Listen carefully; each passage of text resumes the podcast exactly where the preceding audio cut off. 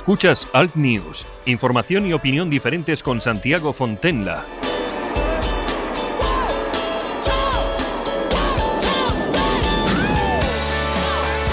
Un día más, aquí estamos, una semana más, aquí estamos. Esto es Alt News, noticias e información alternativas aquí en la radio. Saludos súper cordiales a todos nuestros oyentes que nos sintonizan a través de Cadena Ibérica, también de Radio Horta Guinardó en Barcelona, Canal 5 Radio en Barcelona y Radio Universal en el 107.2 FM en La Coruña y 107.5 en Ferrol. Saludos cordiales de Javier Muñoz en la técnica y por supuesto este que os habla, vuestro amigo Santiago Fontenla. Son las 7 de la mañana, madrugamos para estas cosas. Nos puedes estar escuchando a las 10 porque se emite a las 7 en directo y a las 10 también puedes escucharlo. Compartimos esas dos horas para que puedas tener ese espacio para estar con nosotros y compartirlo. Lo dicho, muy buenos días. Han puesto ya las calles, son, es muy prontito, pero bueno, hoy el tiempo, pues bueno, la mínima nos vamos a ir a León con 3 graditos y la máxima a Huelva, 26. La verdad es que el día va a estar bastante tranquilo, va a estar entre nubes y soleado en toda España, excepto en lo que es la costa de Almería con cuatro gotitas, en nuestras eh, ciudades eh, Ceuta y Melilla también cuatro gotitas y en Canarias vamos a tener también cuatro gotas. En cuanto a las temperaturas por toda España, pues bueno, va a ser un poco de lo mismo, Albacete 23, Almería 27, Ávila 17, Barcelona 23, Burgos 17, Cáceres 24, Córdoba 27, Cuenca 21, Granada 24, Jaén 22, Logroño 19, Madrid 22, Murcia 27, Palencia 19, Pamplona 18, Salamanca 20, Sevilla 22, Teruel 24, en Vitoria 16, en Zamora 21 grados.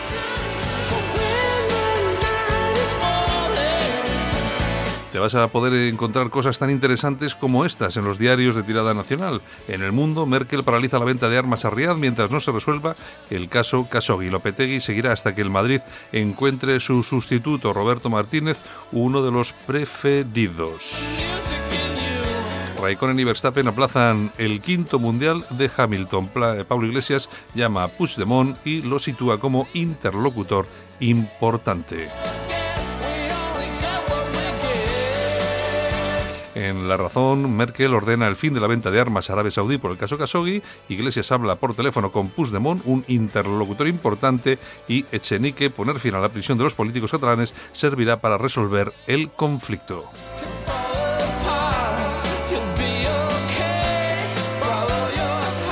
En el país nos encontramos con eh, noticias tan interesantes como esta. España evita sumarse a la línea más crítica con Arabia Saudí por el caso Khashoggi eh, y Rusia busca o califica de paso peligroso la salida de Estados Unidos del Tratado Nuclear de 1987. Un inmigrante muerto en un nuevo asalto masivo en la valla de Melilla.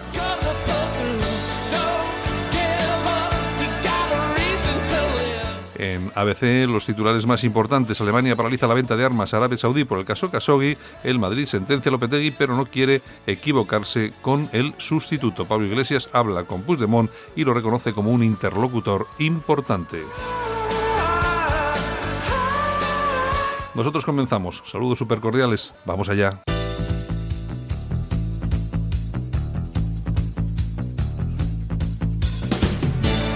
Ahora en Alt News, revista de prensa. Los titulares de los medios alternativos en Internet con Yolanda Couceiro Morín. Como siempre, cada mañana, por supuestísimo que tenemos aquí a nuestra compañera y sin embargo amiga, Yolanda Couceiro Morín. Buenos días, Yolanda. A los buenos, buenos, buenos y fresquitos días desde Bilbao. Saludos, ya es lunes. Comenzamos, comenzamos semana, ¿eh? Sí, sí, ya casi acabando mes. Esto es tremendo. Pasan las hojas del calendario a un ritmo. ¿Has comprado ya el turrón y eso o todavía no? Eh, me estoy conteniendo un poco porque si empiezo con el turrón, ya puede ser esto tremendo. Bueno, pues ya sabes cómo. Yo luego lo sé, me encanta el turrón, mm. los mazapanes, los polvorones. La Navidad eh, en sí me encanta. Me parece muy bien. Bueno. Bueno, pues si quieres empezamos hoy con mi Twitter, Yolanda Zamorín. Tengo un dolor de cabeza enorme. Pues has tomado una aspirinita o alguna cosa de estas. Me he tomado una aspirinita, pero es que estas horas de la mañana da igual porque nada hace efecto. Nada hace efecto. Nada hace efecto. A ti las aspirinas siempre te han hecho efecto. Uf, tengo la cabeza Te haces mayor, ya no te hacen efecto. Sí, son los años, van, van pasando los años. Ay, Dios mío. Bueno, pues, ¿qué tenemos? Pues mira, denuncia la presencia de menores delincuentes que acosan a mujeres en Bilbao. Y eso que dice el alcalde de Bilbao, que en Bilbao no hay inseguridad. Hombre, si lo hemos dicho, vamos a ver, lo hemos dicho siempre. Siempre. El grueso de las eh, violaciones en Bilbao son producto de quién son. El producto masivo de los, eh, de los actos de delincuencia, robos, agresiones, son producto de quienes son. Lo que pasa que hay un, pues una especie de omertá, de un, un silencio en relación a la inmigración y su vinculación, en este caso, en Bilbao con los delitos, pues que es que da un poco de pánico ¿eh? cómo es, cuál es el silencio, cómo se calla y cómo... Los menores acompañados. Exactamente, y son casi, menores. casi siempre menores acompañados, que la mayoría de las veces no son ni mayor, ni menores o Ni mayores. acompañados. Pero bueno, en fin. Bueno, pues los vecinos del barrio San Francisco eh, llevan mucho tiempo denunciando pues eh, que estos menores pues eh, acosan a las mujeres, roban, venden drogas, etcétera, etcétera, y dicen que sí, que hay patrullas por ahí de los municipales y la chancha, pero que no que no hacen nada. Entonces mm, van a montar una asociación a ver si así les hacen más caso, porque esto va creciendo. Es más, eh, hablábamos con uno de los vecinos y decían que hay turistas, pues que esta zona está cerca de Osubico, está cerca del casco viejo, y entonces los turistas que vienen, pues eh, visitan el casco viejo y quieren pasar a esa zona de Bilbao y les dicen que, que, Que ni- que ni, que ni pasen, o sea, que ni entren en esa zona. Al final se va a convertir eh, en las zonas donde no puede entrar ya nadie. De todas formas, eh, hay una cosa que está muy clara y es que hagan lo que hagan, esa asociación de vecinos va, va a ser tildada al día siguiente de racista, xenófoba, etcétera, etcétera, etcétera. No te quepa la menor duda. Ya hubo en su momento una asociación en, el- en el- en la calle San Francisco, que es una de las zonas más conflictivas de Bilbao, eh, y estaba liderada por una persona, y hasta que no acabaron con ese tipo, no, no pararon. No Nazi, fascista, Mm, no sí, sé sí. qué. Y es- era la persona que encabezaba todas las manifestaciones. años de aquello. Y ya hace años. ¿Y qué es lo que van a hacer estos? Pues van a hacer aproximadamente lo mismo, pero lógicamente estos van a, van a volver y a la de- carga. y si de aquella le hubieran hecho caso y se habrían tomado medidas, pues quizás ahora no estaríamos en esta situación, De que todos- va a peor. De todos modos, ya te digo que al final eso va a quedar en nada. Sí, Y- porque el señor alcalde no vive por ahí. No, está claro. Si no se habrían tomado medidas hace mucho tiempo. Mm, Pues sí. Bueno, pues seguimos en mi Twitter, Yolanda Cemorín. Eh, no sé si has visto un vídeo de un alumno mm, supuestamente francés, en Francia, Mm, mm. eh, en una clase, eh, la, le coge una profesora, le apunta con una pistola y Ah, que- sí. para que le apunte en una clase que no había ido, entonces para que quede constancia de que ha ido, le coge, le apunta con la pistola a la mujer, pues imagínate el ataque de nervios. Y era la pistola, era falsa, era de estas de fogueo y tal. Mm. Pero tú fíjate a qué límites estamos llegando en, en Francia. Pues eso son... eh, Lo normal, en un el- colegio. El multiculturalismo que decía aquel. Sí, sí, sí, sí, sí. Pues bueno, pues. En fin, bueno, eh, yo- eso se puede ver en tu Twitter, ¿no? En mi Twitter, Yolanda Cemorín, lo tenéis todo por ahí, arroba Pues- Yolanda Cemorín. Pues eso, echar un vistazo a aquellos que quieran. Exactamente. Bueno, pues si quieres nos vamos, empezamos ya con los titulares de nuestra prensa alternativa. Pues venga, vamos. Nos vamos al diestro.es. Este fin de semana Julia Otero ha entrevistado a, a Víctor Manuel en su programa, vaya dos que se han juntado, Dios mío. y bueno, diciendo chorradas como siempre, y hablando de, pues, de Trump, de Bolsonaro, de la extrema derecha y todas estas cosas. Sí, los, pro- los problemas importantes de Eh, eh, España. Exactamente. Sí, sí, eso es. Y en una de estas, pues van y sueltan que no hay nada más imbécil que un pobre votando a la derecha. Tú fíjate quién lo va a decir. Víctor Manuel y Julia Otero. Sí, que son pobres, son son pobres. pobres, pobrísimos. O sea, es que yo alucino. No, no, no. Se, se equivocan ustedes, señora Julia Otero y señor Víctor Manuel. Hmm. No hay más tonto que un obrero votando a la izquierda. Y la izquierda millonaria como ustedes. Yo le pediría a Javier, que es el que hace estas cositas con los programas, luego que lo sube a las redes sociales, que haga un corte de esto eh, y que se lo y que se lo linkee ahí en, lo- en el Twitter a, a la, a la Otero. Es que es alucinante. Que no, que te has equivocado, Julia. El dicho real dice así: No hay más tonto que un obrero votando a la izquierda, a vuestra izquierda, a la izquierda millonaria. A la izquierda de los SERE, a la izquierda de las mariscadas, a la izquierda de los puticlús. de los casoplones de Pablo Iglesias. Exactamente. Esa, esa es la izquierda a la que cualquier obrero no puede votar porque sería tonto. Exacto. Así que. mm, En fin. Ay, qué gusto me he quedado. Mira, se me ha pasado como. como El dolor de cabeza. Como medio dolor de cabeza se me ha quitado, fíjate. Ay, pues seguimos con esa izquierda en la tribuna de, de España.com. Susana Díez y Pedro Sánchez unidos por la pederastia. Según la tribuna, Susana Díez y Esteban Morales, prevaricador, corrupto alcalde de Puente Genil, están defendiendo al pederasta ex jefe de la policía local, Lorenzo Humánez, y Pedro Sánchez a O'Donnell Orza, diputado y miembro de su ejecutiva, que según la tribuna le gustan los niños. Pues tú, pero tú fíjate cómo son las cosas. Pues estas declaraciones, yo os digo, ¿eh? es unas declaraciones gravísimas. Bueno, todavía no se ha querellado nadie contra José L. Sánchez. Ni creo que lo vayan a hacer porque, vamos, a estas alturas de la vida, por ejemplo, lo de O'Donnell Orza ya lleva más de un año hablándose de ello ¿eh? y está calladito totalmente. Es una cosa, es una cosa horripilante. Yo me, a, mí, me asusta. Tú imagínate que te llaman pederasta. Yo imagino que vas de la misma a una comisaría a denunciarlo a la fiscalía. No sé. Claro, porque no es lo mismo que te hagan un vídeo un rapero en marroquí llamándote no sé qué, que bueno, te puedes ir a denunciarlo o no, o te lo puedes pasar mejor o peor.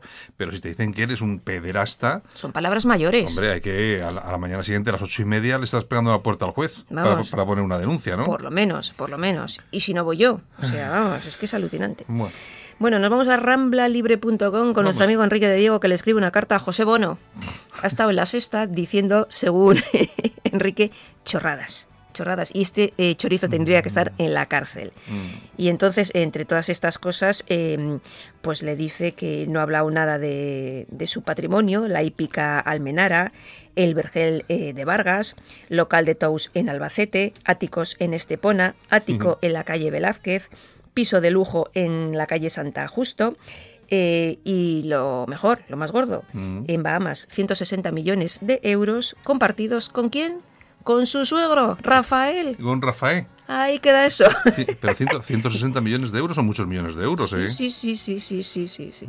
Pues todo esto, todo esto de lo que no habla José Bono. Bono también, no es que de no hable. izquierdas. Sí, eso, de, izquierdas. Pero de todos modos, tampoco lo que no hace José Bono es ir a poner una querella, ¿eh? Tampoco, tampoco, tampoco. Que le entreviste a Julia Otero, le puede hablar de estas cosas de, de, la izquierda, de los pobres, en fin, los pobres de espíritu. Nos vamos, un segundito. Vale. Volvemos ya mismo.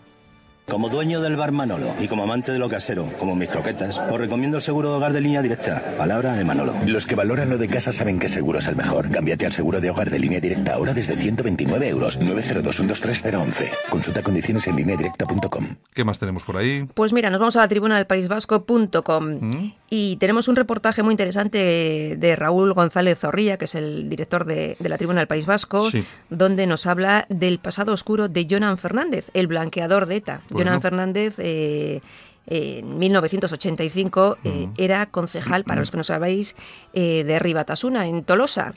Y entonces, hoy es secretario general de Derechos Humanos, Convivencia y Cooperación del Gobierno Vasco. Ni más ni menos. En el 85, no sé si os acordaréis de la construcción de la autovía de Leizarán, en mm, Navarra. Hubo muchos problemas y ETA mató a casi 200 personas relacionadas con esa, con esa autovía. Pues bien, Jonan Fernández montó una coordinadora que se llamaba Lurra Aldea, que mm. teóricamente denunciaba pues que el medio ambiente, los daños del medio ambiente y todo eso, que no se podía construir la, la autovía. chorrada, sí, la excusa. Exactamente, y pertenecía a, esa, a esa asociación. Entonces, eh, este Raúl González Zorrilla nos habla y nos explica muy bien todo, esto, todo esto de, de este Fernández. Este es otro de los tipos, es otro a los que se ha blanqueado perfectamente. Es un tío que ha estado siempre, eh, este estaba metido en, no sé si era Locarri o alguna cosa sí, así. todas estas cosas, sí. Y todas estas asociaciones que son... asociaciones, bildutarras... Sí, que son así este rollo, que pretenden blanquear el terrorismo y tal y cual. Pero ya ves, pasó de ser un concejal de Ribatasuna en los años del plomo, cuando ETA pegaba tiros y ponía bombas, y todos estos, pues como Tegui y muchos más, pues ahora están en Bildu, están en las instituciones y son personas totalmente respetables. Es lo que hay, es, lo que tenemos. Lamentablemente es, lamentablemente, es lo que, tenemos. es lo que, tenemos. Así es. Volvemos ahora mismo. Muy bien. La rentabilidad del alquiler se llama Alquiler Seguro, única empresa que garantiza el cobro puntual de las rentas el día 5 de cada mes. Alquiler Seguro. Llama ahora 902 37 57 77. Alquiler Seguro. Protección a propietarios. 902 37 57 77. Nos vamos a caso aislado. Casoaislado.com y nos vamos con socialistas. UGT que firma un manifiesto en el que pide poner en libertad a los presos etarras. Pero bueno, esto no me pilla sorpresa porque ya sabemos lo que son los, los socialistas y los sindicalistas estos de UGT, sobre todo aquí en el País Vasco, Mm, Sí, no hay. eh, que reciben suculentas subvenciones. Pues bien, Raúl... Piense, piense usted, piense usted mal y acertará. Siempre, siempre, siempre, A las mariscadas. Con, lo- con el- con los socialistas, usted, bueno, con la izquierda en general, piense usted mal y acertará. Otro para Julia Otero para entrevistar. Raúl Arza, que es el secretario general de UGT en el País Vasco, defiende que bueno que los etarras deberían de recibir unos permisos claros porque tienen sus derechos. Claro que sí, hombre, y, unas mariscadas también. Exacto. Las mariscadas de UGT, pues pasarle un par de mariscadas a los presos. Y ya, que ya viven en cárceles que son prácticamente hoteles de cinco estrellas, Vamos, pero bueno. un spa, son un spa. Este fin de semana ha habido manifestación en San Sebastián Mm. de presos multitudinaria para pedir la libertad de los presos. Ahí estaba Otegui, que dice que quiere vivir en una república sin desahucios, sin parados y sin políticos presos. Vamos, y te lo dice Otegui. Otegui. Es que- Etarras. pero de todas formas, de todo esto, ¿quién tiene la culpa? Nuestros políticos que han permitido que toda esta gente se suba a la parra. Y la O sea, sociedad, mucha o sea, sociedad. Y mucha sociedad, pues cobardona y Exactamente, que tal. miraba Pero- para otro lado. Pero de todas formas, que ver a Otegui, ver- bueno, ver a Otegui, no solamente a Otegui, ver a Otegui y otros miles de personas muchos. pidiendo, perdón, la libertad de los presos, de los asesinos, de tal. Eso es una Que cosa. ahora son presos políticos también. menos ¿eh? mal, menos mal que en este país no hay democracia, ¿eh? Menos mal que este país es una dictadura, ¿eh? Sí, sí, menos sí, mal, menos mal, ¿eh? Fíjate que no les dejan hablar ni manifestarse. Yo ni siempre nada, digo ¿eh? que tenían que estar en cárceles, pues cárceles turcas, mexicanas, eh, tailandesas. Mar- Marruecos, que, Claro. son las cárceles de verdad. Exacto. Que aparte de la leña que te dan, luego tienes que trabajar 10 horas al día. Que ¿eh? menos, para eso estás en la cárcel. Picando piedra, que es como tenían que estar todos estos. Picando piedra, señores. Y con grilletes puestos en los tobillos. Pues mira, no sé si con grites o no, pero trabajando y sudando sí, joder. Claro, que para eso cobran y- Es que encima, y luego encima salen y les dan el paro. Es, que, es una, Claro. es que es una Y cosa. son, están resertados y son personas honorables. Honorables, honorables. Exactamente. ¿Qué más? Nos vamos a la gaceta.eu. La Iglesia dice que necesitamos a los inmigrantes ilegales para rejuvenecer Europa. La iglesia, es que así. Es que con la- no me extraña que esté cada día más vacía, ¿eh? porque a este ritmo no van a entrar ni los curas decentes. Si usted, querido oyente o querida oyenta, pasa por una iglesia y la ve vacía, no se piense que hay un problema o que se va a caer la iglesia porque ha habido un terremoto. O algo. No, no, no. Es que la gente ya no va. Ya no va, ya no es va, que no va. la gente ya no va, ya no quiere saber nada con este papa, con esta cúpula eclesial. La gente seguirá creyendo en Dios, eh, seguirá rezando, pero en su casa. En su porque esto es intratable. Eh, cada- a cada cual peor. Son eh, la cúpula eclesial o eclesiástica. Es una pandilla, una gentuza. Eh, el otro día, una charla en, en Bilbao de eh, ahí estaba este de Cáritas. Entonces, claro, le preguntan al de Cáritas, bueno, oye, yo creo que para, para controlar todo este tema de las ayudas, pues tendrían que poner un servicio de esos de la huella digital. de la huella digital para saber pues quién va, quién viene, quién tiene derecho, quién no tiene derecho. No, no, no, no. Eso es- eso va contra sus derechos y tal. ¿Pero qué coño de tus derechos? Pero cómo que es que usted cuando, cuando va a sacarse el DNI no tiene que poner la huellita, Claro. cuando tiene que no tiene que dar su DNI y tal igual, pero ¿de qué estamos hablando? Es que estamos siempre en lo mismo. Es esta casta estúpida y sobre todo la casta vividora que es la de Cáritas, porque Cáritas yo no digo que haga cosas buenas, ¿eh? pero hace muchísimas malas y está al servicio de la mala iglesia. Eso está más claro que el agua. Y lo pagarán, lo pagarán. Pues estas declaraciones las hacía Giancarlo Perego, que es el ar- es arzobispo italiano. Y yo no sé si cuando dijo esto había bebido un poquito de esta... Igual había repartido- Grapa, grapa, es la bebida Sí, esta igual- famosa de Italia, ¿no? Igual había dado misa y en vez de Y ponerse el- el, el vinito se bebió grapa. Se metió, se metió la grapa para adentro. Ay, señor, en fin, pues los eh, italianos que están muy mosqueados Porque con dice, él. porque dice, claro, tienen que venir inmigrantes, Sí, sí, sí, porque nosotros ya estamos perdidos, ¿no? Estamos ya Si perdidos. cerramos la puerta a los ilegales, desapareceremos. Exacto. Los cristianos. Sí, sí, es una cosa. yo- es No que- sé, yo no sé en nombre de quién habla este señor. Desde luego, el es, un mío, hor- no. es un horror, un horror. Pues seguimos con la Gaceta.eu, si te parece. ¿Qué más tenemos? Por los franceses que huyen a Hungría. Mm, no me extraña. Huyen a Hungría para escapar de los violentos eh, Bueno. suburbios eh, Sí, franceses. es que, es que ahí las no-go zones, todo ese tipo de cosas, pues, pues, que, hombre, que al final se ha convertido Hungría y Polonia, Sí, sí. pues se convierte en una especie de paraíso Un para la gente que quiere, es. Mm. que quiere vivir tranquila, que no haya inmigración, que no haya violencia.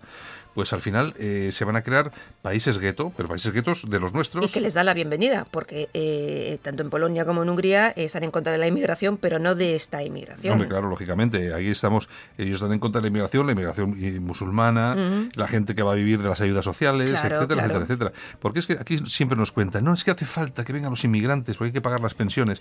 Que no, tenemos, te- aquí en España, eh, pero en otros lugares también, tenemos tres millones y pico de parados. Pues ¿para qué queremos que vengan más y se van a sumar a las, para cobrar ayudas sociales. Tú, ustedes se pueden imaginar, yo no sé, a mí me gustaría que un día dieran la cifra. ¿Cuántos inmigrantes hay en España viviendo de las ayudas sociales? Si nos dieran la cifra, se nos caería la cara al suelo, se nos caería la cara de vergüenza. Hay y la cifra, yo no sé, alguien me puede denunciar, pero ojalá me denunciasen porque así tendrían que demostrar que lo que digo es falso y tendrían que ofrecer las cifras de verdad. Mm. Hay, en España hay millones, vamos a ver, ¿eh? Vuelvo a repetirlo, millones de personas viviendo de las ayudas sociales de una u otra forma. ¿eh? Que las ayudas sociales no, solo, no solamente son dinero, ¿eh? Sí, hay sí, ayudas sí, a la vivienda, ayuda- hay millones de inmigrantes que reciben cualquier tipo de ayuda y bueno, y viviendo directamente de las ayudas hay cientos de miles. O sea, vamos, eso está más claro que el agua. Mira, el otro día me ponía un ejemplo una amiga mía, médico, eh, estaba en urgencias, la tocó trabajar de urgencias, y me decía, dice, vino a las 2 de la mañana una inmigrante a- al hospital, no voy a decir el nombre del hospital, Mm, mm, mm. y que estaba enferma. Total, que la mira, pues, un constipado, un constipado, simplemente me dice, era un constipado. La dio la medicación normal que tenía que tomar para ese constipado Sí, y la dice, y se compra esta medicina y ya está. y ya está. Bueno, al día siguiente vuelve otra vez, Mm. que no se le ha pasado el constipado. Pero vamos a ver, ¿ha comprado la medicina? No, me la tienes que dar tú. claro, es Y, gratis. y dila que no. Claro, es gratis. es gratis, Es gratis. es gratis, y como esas 300, No, es que el- eso es lo eso es lo usual, ¿eh? O sea, eso es lo usual. normal, o lo usual. Además, lo primero que hacen eh, aquí mucho aquí siempre se dice, no, es que los inmigrantes que llegan es porque claro, es- ellos mismos los bonistas son se contradicen, ¿no? Por un lado dicen que las personas que vienen aquí son las personas que pasan hambre, mujeres, niños, No, no. ancianos, y por otro lado dicen, no, no, eh, los inmigrantes no usan casi la seguridad social porque es gente sana, Sí, fuerte, joven. Vamos a ver, arréglate, ¿qué es No, lo que no, viene? no. No, y, y la verdad lo que sí viene es esa gente eh, fuerte, sana, Mm. pero claro, sana eh, eh, en lo que ellos entienden por sanos, porque vienen con las dentaduras destrozadas, con enfermedades venéreas, con enfermedades eh, que vienen de sus países, que ahora así empiezan, afloran eh, que empiezan a- ciertas que empiezan a enfermedades. Entonces, los inmigrantes, ¿qué es lo primero que hacen aquí? Lo primero, porque al ahora, hay, porque ahora hay eh, eh, sanidad universal, ir al médico. El médico y todo gratis. Ir al médico, lo y primero cuidado, que hacen. y exigir, y me tienes que hacer, y me tienes que hacer, y me tienes que hacer. Exacto. O sea, entonces, ¿qué es lo que pasa? Pues que sus hijos, y sus nietos seguro, pero sus hijos, seguramente cuando llegue el día que necesiten ir a la seguridad social, pues no tengan. Pues no tengan. ¿Y quiénes son los culpables? Pues nosotros, sí, sí, nosotros sí. todos, porque votamos a que no hay que votar. disfruten de lo votado. Exacto. Exacto. Bueno, en fin, ¿qué más? pues nos vamos a ir a las toñejas. Pues vamos a darle a alguien unas. Sí, pues sí, oye, le podemos dar a alguien unas toñejitas que también se lo tiene merecido. Me imagino, que, imagino que no vas a dar las toñejas a Pablo Casado, ¿no? Se las voy a dar a Pedro Sánchez. Bueno, está bien. A Pedro Sánchez, que yo no sé si es el presidente Pedro Sánchez o Pablo Iglesias. Es Pablo Iglesias. Pero mira, por si acaso, por si acaso. Para los dos. Que, ma- mañana, mm, no, hoy, hoy se reúne con Urcullo, hoy lunes, sí, hoy se reúne con Urcullo aquí en, en el País Vasco, eh, Sí. el amigo Pablo Iglesias. O sea que el presidente yo creo que es Pablo Sí, Iglesias. sí, o, por, o por lo menos el embajador. el que ejerce de tal. Ejerce de presidente. Porque vamos, primero Junqueras, eh, ahora Urcullo y también va a hablar con, con Puigdemont, o sea que vamos. Sí, no, bueno, es que lo de Pedro Sánchez está siendo una vergüenza, no, lo siguiente. Es increíble. Pues se lo vamos a dar porque además quiere reducir, eh, otorgar la nacionalidad a los inmigrantes a tres meses. Así de simple. Oye, y se queda más ancho que largo. No, que se la demos de- según entren. Oye, Hay que regalarle, claro que sí, tenemos que ser tenemos que ser solidarios. Hay que regalarle todo a los señores inmigrantes cuando vengan, porque vienen a aportar. Eso. Vienen a aportar colas a la seguridad social, pero vienen a aportar algo, aportan seguro. Bueno, hay que andar con cuidado ahora con lo que dices porque te detienen. El otro día eh, detuvieron a Armando Robles, que es el director de Alerta Digital, Sí. por, eh, por mm, un delito de odio. Eh, claro, ¿cuál es el delito de odio? Pues decir que los musulmanes, eh, bueno, lo que decimos aquí. y que- llamarme a mi facha no es delito de odio. no, eh, no te preocupes. Cualquier día aparecerán aquí en los estudios y nos detendrán, nos llevarán esposados. Espera, como eh, Bueno, hay que pues empezar a grabar esto y entonces que, que- que se vean las imágenes. Pero es que hay que es increíble con la que tenemos, con la que estamos viendo. Yo me acuerdo todavía de las imágenes de aquellos tipos en, en Ceuta cuando decían aquello de "Es que estamos ya cansados cuando fueron los atentados. Sí, y tal. sí, sí. Es que estamos ya cansados los cristianos, no sé qué, no sé cuántos. Ni nadie se, nadie, no, ahí no pasó nada. Yo creo que el vídeo que lo publicaste tú Ujú. era de Antena 3 o una cosa así. sí, sí. Y aquí un, un señor que tiene un programa, es un periodista, tiene un programa de, de una- un periódico Mm. digital y dice cuatro cosas sobre los musulmanes que no son falsas. O sea, Claro. porque no son falsas. El Islam, eh, todo lo que se dice sobre el Islam Es- no es falso, está es. acreditado. Vamos a ver, Mm. aquí cuando Viene un señor o unas, una serie de señores con un camión y atropella a la gente en Barcelona, en cualquier sitio. ¿En nombre de quién lo hace? Eh, en nombre de Dios, ¿no? Eh, en nombre de Dios, no. En nombre del monarca belga, no. O sea, ¿en nombre de quién? En nombre de Alá, del Islam. Por lo tanto, algo tiene que ver con él, aunque ellos digan que no. Y además yo tampoco nunca veo las manifestaciones masivas de musulmanes condenando todo esto. ¿eh? No, no, no, no. El Islam es incompatible con la democracia, señores. Así, que, es que vamos a ver, es que no hay, no existe en el mundo, a ver si ya de una vez nos enteramos, no existe en el mundo un país que se rija ¿eh? por la Sharia, es decir, que sea musulmán, que sea democrático. No puede ser, es imposible. Es que no existe. es contrario a su propia creencia y forma de vida. Mm. vamos a ver, esto de las primaveras árabes que intentaron impulsar las democracias y tal, lo único, lo único, que, consiguieron es violar a las periodistas en las plazas en, en, Egipto. Pero es que no se dan cuenta con qué tipo de gente estamos tratando. Estamos hablando con gente de, pues eso, de, la Edad Media, que en la edad peligrosa que está dispuesta a, matar y a morir en el intento. Que habrá gente, vamos a ver, que habrá musulmanes que no sean así. Hombre, que les gusta, que, les gusta beber un buen vino, comer unas buenas salchichas, eh, que, sean honrados, que no sé, que sean honrados, pues que no sé, claro que lo sabrá, pero no me vale de nada que haya eh, 100.000 o un millón o 10 millones de estos musulmanes si luego se quedan en su casa y no hacen absolutamente nada y siguen rezando cinco veces al día. Claro. A la religión eh, a la religión que alimenta a esos asesinos que son los que matan a nuestra gente en las calles de Europa. Ni más ni menos. Así que, mm, bueno, ¿qué más? Pues aplausos. Aquí le vamos a dar unos aplausitos. Pues a Mar Márquez. Oh, bueno, pues está bien, ha ganado. Ha ganado. Campeón del mundo otra vez. Otra vez. Otra vez. Bueno. Pues, pues aplausos, que yo creo que se los merece. Pues sí, pues bueno, eh, le falta un poquitín más de. Le falta un poco más de canchita española. Sí, pero bueno. Eh, pero bueno, eso. Marca cuando, España. Cuando le preguntaron aquello de, bueno, iba a llevar la bandera española. Yo no, yo no entiendo de eso, yo solamente soy para mis fans. Mm. No, macho, no, no, no. no. Mm. Esto no funciona así, coleguita. Las personas, las personas eh, públicas no pueden abstraerse del discurso y de los problemas que. y si están en un campeonato del mundo representando a España, representas a España. Bueno, yo no sé si se representa a España o no, pero bueno. En todo caso, bueno, el chico no es no es sospechoso. Los hay que sí. Hay, compañeros suyos participando en, en, la, en, el, Mundial de Motociclismo que son de agárrate y curva. Pero bueno, en este caso él no, él no, él no. ¿Vale? Bueno, pues eso es todo por hoy. Eso es pues todo. Eso es todo. por lo que tú me digas. Bueno, pues nada, pues un saludito para todos nuestros oyentes. Muchos besos desde Bilbao. Feliz día y nos vemos mañana. Venga, hasta mañana, Yolanda. Hasta mañana.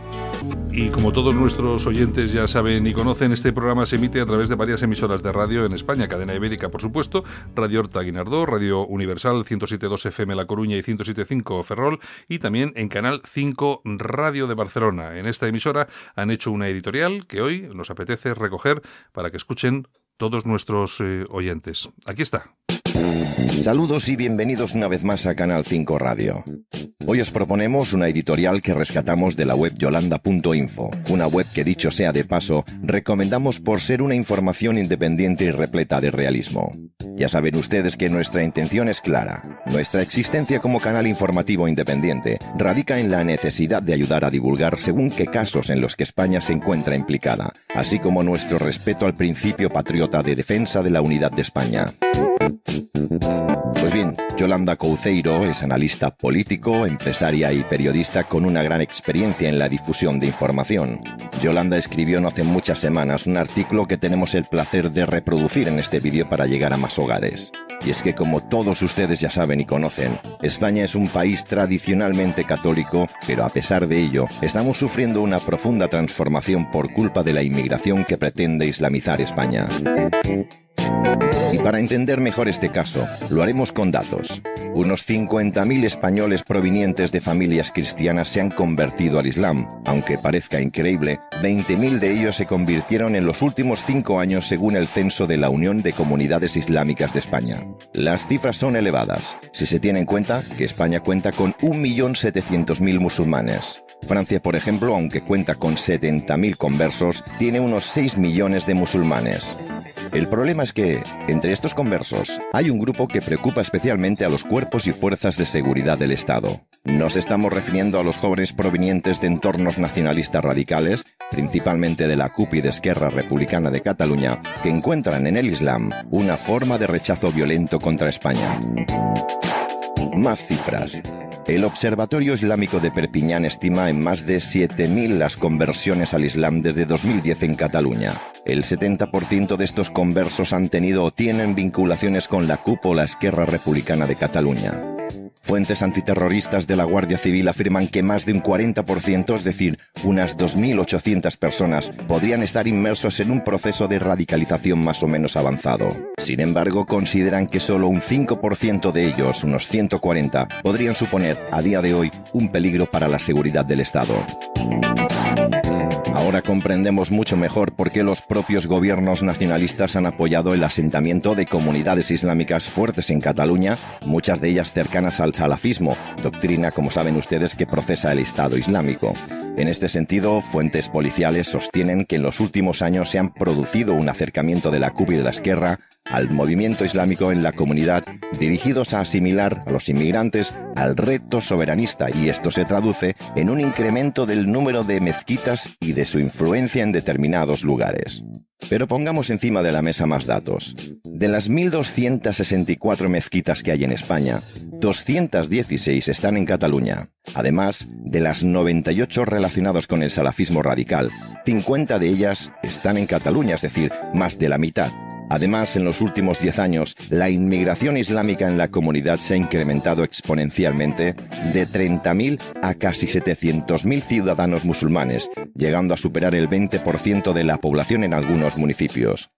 Como curiosidad, cabe señalar que estos datos son muy superiores a los de las comunidades como Andaluza, que están mucho más cercanas al Magreb. Entendamos de una vez que el PDCAT como Esquerra, así como la CUP, han fomentado activamente la filiación de inmigrantes, incluyéndoles en algunos casos en las candidaturas electorales. También han recibido importantes subvenciones. Tal es el caso de la comunidad islámica de San Vicente del Sors, en Barcelona, cuyo imán es un joven radical que en la oración de los viernes suele lanzar proclamas en contra de Israel y Estados Unidos. Y conozcamos de una vez por todas que desde la comunidad islámica se apoya la causa independentista. Sin ir más lejos, en Manlleu y durante el referéndum ilegal, se cedieron espacios en mezquitas para colocar urnas y se animó a votar a favor de la separación de España.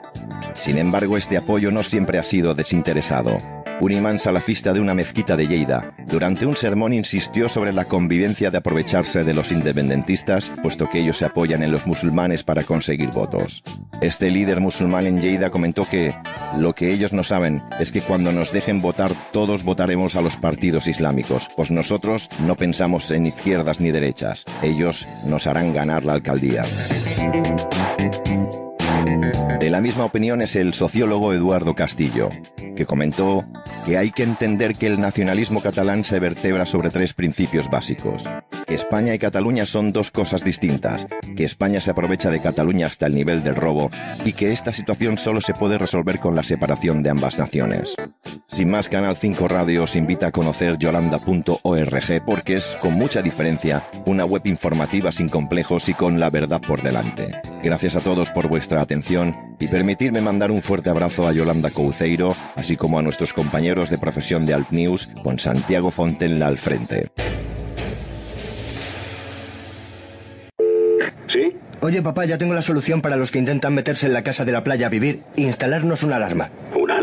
¿Y por qué? Porque con la alarma, si alguien intenta meterse, la alarma salta, Securitas Direct avisa a la policía y pueden echar al intruso de la casa. Protege lo que más importa con Securitas Direct, la compañía que protege tu hogar los 365 días del año. Llama ahora al 900-113-113 o calcula online en securitasdirect.es. Escuchas Alt News. Noticias alternativas en cadena ibérica Y como- con Santiago Fontenla. Y como cada día que, me, que estaba ahí yo con la cuña, como cada día tenemos, nos vamos hasta Málaga y tenemos aquí en nuestros micrófonos en cadena ibérica a Sara González. Sara, buenos días. Buenos días, familia. Ya Bu- estamos a lunes. Oye, ¿cómo se, cómo se nota que es lunes? Se te nota con, con- como muy la llamada como muy fuerte. El, te- el teléfono este debe tener truco o algo. Sí, empezamos el lunes con energía. Bueno, oye, me imagino que habrás estado ahí eh, pendiente de la actualidad política y de todo tipo y tendrás alguna cosa hoy Sí, para comentar con nosotros, ¿no? sí, así es. Vamos a ver. A mí esta mañana, de entre todas las noticias, una que me ha llamado la atención es eh, la subida de impuestos espectacular de Pedro Sánchez, presidente no votado por los españoles, y en concreto eh, quiere subir el impuesto a, la- a las primas de los seguros de coche y seguros de hogar. ¿eh? es decir, a los millonarios. Los seguros que pagamos, efectivamente, los seguros que pagamos todos y cada uno de los españolitos a pie. Este, que estos, oye, este, Sara, que es que yo creo que cada vez estos nos toman por más tontos y el problema es que cada vez hay más tontos que se lo creen de verdad. Efectivamente, lo que no se puede consentir que tengamos eh, gobernantes que sean nefastos administradores, porque esto es como en una casa. A mí me gustaría que en un momento dado, pues el presidente del gobierno fuera una ama de casa, porque una ama de casa, si dispone de mil euros al mes, pues la buena señora, pues no se gasta 2.500 euros al mes. Está claro. ¿eh? Entonces, el Estado es pues como una casa. Lo que pasa que en este caso pues está mal llevado, mal llevado. Tú fíjate una cosa, Sara, que eh, desde que ya ha llegado Pedro Sánchez al gobierno nos están vendiendo que todas sus políticas son políticas sociales de apoyo a los más necesitados y lo, único que ha hecho ha sido subir el diésel, que es, la, gente de la calle que es la que tiene el diésel, eh, a los autónomos, que son los que más los que más apoquinan en este en este país. Y ahora esto de lo que, lo que estamos comentando es terrible. Al final, los que yo no sé, me imagino, es una es algo que le digo yo a aquellos oyentes que nos estén escuchando que voten a Podemos, no creo que haya muchos, pero bueno, no creo que haya muchos oyentes que voten a Podemos. Eh, eh, hombre, no todo iba a ser malo, eh, tiene que haber cosas buenas.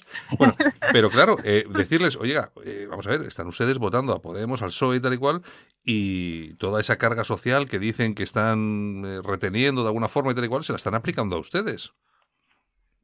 Pero eso es así tal cual, o sea, a mí me gustaría que los oyentes eh, sean conscientes de que al menos el 60% de nuestro sueldo, de nuestro sueldo bruto, al menos el 60% lo estamos pagando en impuestos. es decir, estamos, estamos trabajando más de la mitad del año para pagar impuestos.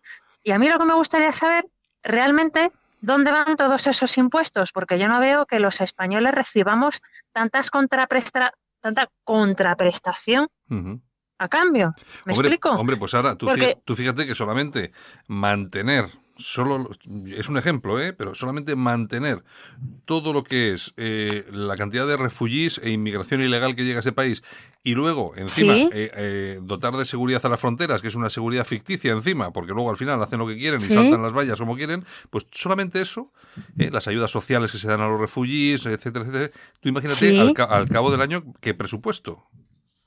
Eso, los refugiés, eh, refugiados, que la mayoría de los casos son, falsos refugiados, son en la inmensa mayoría de los casos inmigrantes ilegales que están allanando y están entrando eh, con violencia en nuestro territorio, en el territorio español, y bueno, pues la autoridad en la frontera, Guardia Civil y Policía Nacional, pues en la mayoría de los casos tienen orden de no atacar, me explico, y de no emplear el uso de la fuerza en la manera en la que tendrían que emplearla. Entonces, esto no hay derecho. Por no hablar también de luego todo el aparato, todo el aparato elefantiásico de las administraciones públicas en lo que a cargos políticos se refiere, cuidado, ¿eh? Una cosa es el funcionariado y otra cosa son los cientos de miles de cargos políticos que están chupando de la teta del Estado español. Y a eso no hay derecho, no hay, derecho. Hay, miles, hay pues nos están sangrando. Hay miles y miles. Oye, el otro día comentabas el último nombramiento de Soraya Sáenz de Santa María en el Consejo de Estado, creo que era, pues que es uno, es, uno de esos cargos que existen porque quieren que exista, no porque sea necesario. Así es, además que encima, fíjate tú, eh, aprueban un Real Decreto en el 2002 eh, que, bueno, que, que, dicen que tienen un sueldo base de 12.000, 13.000 euros. Pero ojo al dato, luego tienen eh, pues lo que es el complemento de destino, complemento de productividad y otros cuantos mm. complementos que al final se ponen en el orden de 100.000 euros. Que sí, que es una burrada, es una burrada. Es que es una burrada, una auténtica burrada. Y luego, pues bueno, uno tiene a lo mejor un abuelito, tiene su padre que está enfermo, uno está trabajando, no puede atenderle y te hacen dar mil vueltas para arreglar los papeles para que venga una señora o un caballero de la ley de dependencia, pues para echarle uno una mano en la casa mismamente. Yo ya te digo que a mí me parece que todo lo que estamos viviendo ahora es todo pura demagogia. El gobierno lo, que, está, lo que está haciendo es vender. Hombre, lo que pasa es que también es verdad, eh, Sara, que lo venden muy bien a través de los medios de comunicación, lo venden estupendamente y parece que están de verdad haciendo alguna cosa. La gente se lo cree y se acabó. Ya, a mí lo que me gustaría, mira, fíjate tú, vosotros pues sois un medio libre independiente, ¿sabes? A mí lo que sí que me gustaría que los medios de comunicación generalistas, pues oye, pues que nos dieran voz pues a ciudadanos como nosotros, eh, pues por ejemplo a mi partido Democracia y Libertad Popular, que somos un partido de trabajadores, de ideas de centro, que queremos una España mejor y oye, y estamos en contra pues de tanto político vividor, de tanto también político mentiroso, tanto político sinvergüenza, eh, porque no nos olvidemos que este Pedro Sánchez, pues bueno, tiene ochenta y tantos diputados en el Congreso, ¿eh? no es el partido eh, que tenga mayor representación a día de hoy en el Congreso de los Diputados y, sin embargo, por arte de birloque, pues se ha hecho con el Gobierno de España. Y este señor está a favor del derecho a decidir de que se, mm, se celebre un referéndum de autodeterminación en Cataluña. Está a favor de eso, de darle el derecho a decidir a los separatistas catalanes, que nos lleven, que nos terminen de llevar a la ruina. Pero está en contra el buen señor, oye, de celebrar unas elecciones generales, que los españoles votemos si realmente queremos que él nos suba los impuestos o no. Pues este señor lo que, lo que está a favor es de no irse de ahí. A este no lo sacamos de, la Moncloa ni con agua caliente, ni con, ni con agua hirviendo. Va, va, va. Oye, pues algo, algo tendremos que hacer pacíficamente hablando, evidentemente, ¿eh? porque esto no puede seguir así. Lo que no hay derecho, oye, que los que estamos cotizando, venga a cotizar, nos están sangrando, ya digo, más del 60% de los impuestos, las empresas están que no llegan, ¿sabes? Pues oye, pues empecemos por, por suprimir el Senado, por ejemplo, que los países escandinavos no tienen Senado y tienen una calidad de vida muy superior a la que tenemos en España. España es uno de los países eh, del primer mundo que más impuestos pagamos y que menos contraprestaciones, es decir, menos servicios recibimos a cambio y todo, pues bueno, pues para mantener a eso, a una casta ahí de, de, de, vividores que están ahí viviendo pues a cuerpo de rey a costa de todos los trabajadores. Tú fíjate que ahora que nombras el tema de la casta, yo me acuerdo que eh, nuestros amigos de Podemos hablaban de la casta y tal y cual. Y eso es un y, eso, y que les daban a ellos como, fíjate, el lenguaje que utilizan. Y yo me acuerdo que ese término de la casta, refiriéndose a la casta política, lo, lo inventó, entre comillas, Enrique de Diego, que también es colaborador de, de nuestro, de nuestro programa, ¿no? Y, y, ahora pasando con, el paso del tiempo, porque él también era presidente de la, de la Asociación de las Clases Medias y tal.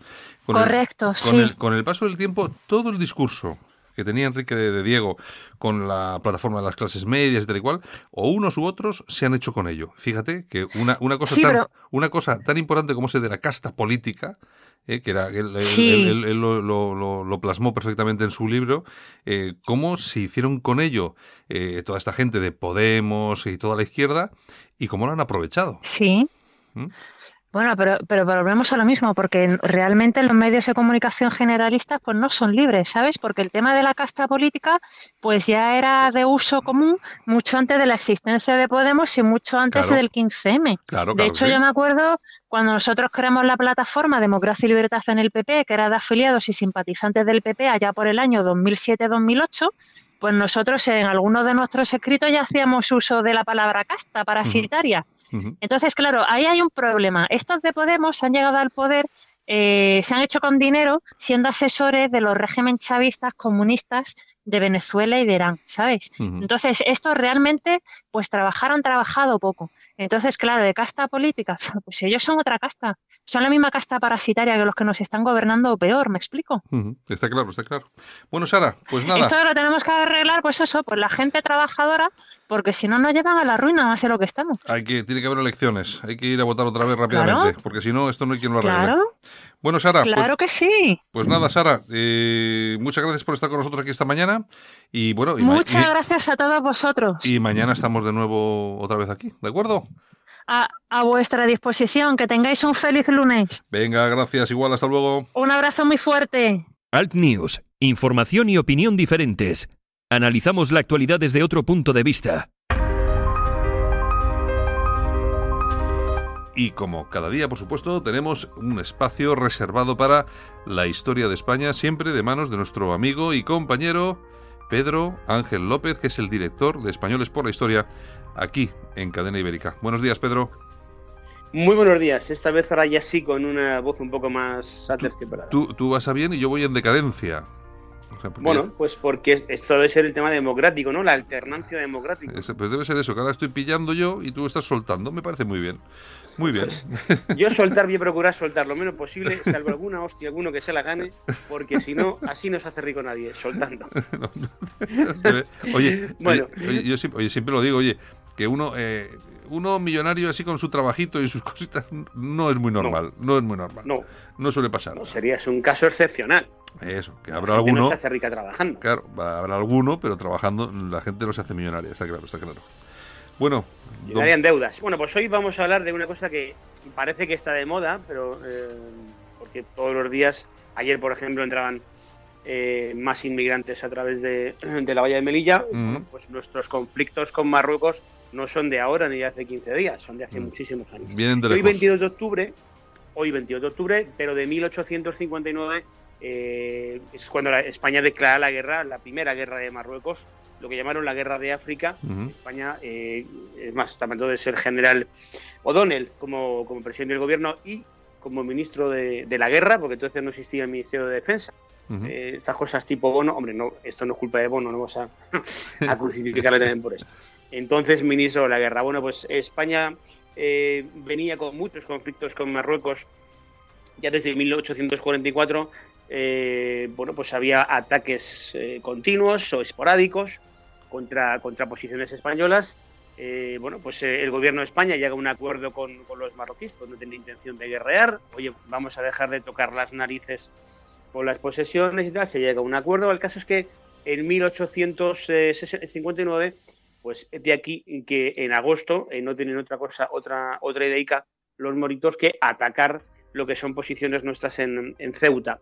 Habíamos hecho una, estábamos haciendo unas obras de remodelación dentro de la, de la fortificación, pues lógicamente mm. había pues unos sobreretes y, lógicamente pues habría una custodia militar. Pues es normal, como tú mañana te pones a hacer unas obras en la valla de Melilla, no dejas allí a los albañilucos y solos, solos a los pobres. Digo yo que no. Bueno, el caso es que esto los moritos no lo entendieron así y eh, se produce un ataque en Ceuta. Ese ataque en Ceuta, aparte de, atacar las tropas, eh, hicieron una canallada eh, que le tocó mucho las narices al, gobierno de España, es que arrancaron de la valla lo que era el, escudo de España. En España lo que hace el gobierno de, como te decía, de, de O'Donnell es reaccionar contra ello, no como si fuese un gobierno de hoy, ni muchísimo menos. Entonces todavía había testicolina dentro de, los gobiernos y lógicamente con el apoyo de toda la oposición y el apoyo, una cosa alucinante, de la sociedad, porque de la mayoría de, de la sociedad en España, todo el mundo respaldaba. Esto me recuerda mucho, ¿te acuerdas a Perejil? Cuando pasó lo de Perejil en tiempos de Aznar, eh, coño, ibas a un bar, hablabas con alguien y joder, todo el mundo estaba, coño, hay que hacer algo, ¿no? Esto no puede ser no por lo que valga la isla de Perejil, pero coño, no se puede hacer porque si empezamos por un cachito así, luego al final acabamos con Andalucía, por mm, ejemplo. por ejemplo. Entonces, eh, claro, eso no puede ser. El, gobierno español reaccionó contra, contra los marroquíes, se mandaron las tropas correspondientes, 45.000 soldados españoles lucharon allí, 10.000 perdieron la vida, pero el caso es que se ganó diferentes batallas, es una, una, una guerra muy rápida, una guerra de cuatro meses, empieza en diciembre y en mayo, eh, en abril, perdón, ya se estaba firmando el Tratado de Guadarrás. Uh Guadarrás, seguro que el que haya hecho la mil de los 80 recuerda un acuartelamiento que, si no recuerdo yo mal, está en Alicante o Valencia, me suena. Bueno, el caso es que se, la batalla de Guadarrás se firma el, tratado y aquí paz y después gloria. De aquí paz y después gloria, como buena guerra pequeña, siempre es el, el germen de la guerra grande. Es decir, posteriormente habrá más guerras con Marruecos lógicamente porque somos vecinos. Tú no guerreas con Japón, guerreas con Marruecos, guerreas con Portugal, guerreas con Francia, porque son tus vecinos. Mm. Es lo lógico. Una curiosidad, eh, em, em, en Gotarras, en esa batalla, los españoles capturan una serie de cañones que tenía el enemigo. ¿A que no sabes qué se hizo con esos cañones? Pues no sé, me imagino que algo simbólico se vendieron a la torre de segunda mano, a los de Guaces. Bueno, pues no. Alguien se le ocurrió la idea de fundirlos. ¿Y hacer? las dos, los, dos leoncitos que tenemos en, en el Congreso de los Diputados están hechos con eso con ese bronce. Bueno, pues está, está muy bien. Ese, ese dato es interesante, ¿eh? porque aquí más de uno va a sacarse la foto ahí como si fuera una cosa eh, inmensa. Mm, esto huele. esto es el símbolo de paz, sí, sí, sí, de paz, de paz. Eh, son, bueno, eh, bueno, la paz viene después de la guerra, está, está claro como el agua. Oye, Yo Pedro, lo que sí hay que- oye, Pedro, de todos modos lo que te comentabas, sí que hemos guerreado bastante con Marruecos, ¿no? Sí, lógicamente eh, lo que es siglo XIX, siglo XX se ha rea- guerreado con Marruecos, pero es que es lo más normal. Ten en cuenta que los rifeños se la gastan, se la gastan importantes. El famoso desastre de Anual, una serie de acontecimientos que no te lo voy a contar todos hoy porque tenemos otras efemérides y si no me las pisas Ah, y las iremos contando en próximos días. Claro que hay más guerras con Marruecos y más acuerdos. Por ejemplo, de, de- de esta, de esta primera guerra tenemos una, por ejemplo, sin ir más lejos, Sidifni es una concesión que se le hace a España a consecuencia de esta primera guerra de Marruecos. A los marroquíes, aparte de todo esto, eh, a perpetuidad, desde luego Ceuta y Melilla en el acuerdo eh, son propiedad, son, eh, eh, están bajo dominio español a perpetuidad. Incluso les eh, hay, en el acuerdo se, le, se, se le obliga a Marruecos a pagar al gobierno español, a, pagar a España 400 millones de reales. Sí, o en concepto de indemnización. De hecho, lo que hacen es decir, bueno, hasta que no me sueltes la pasta no me voy de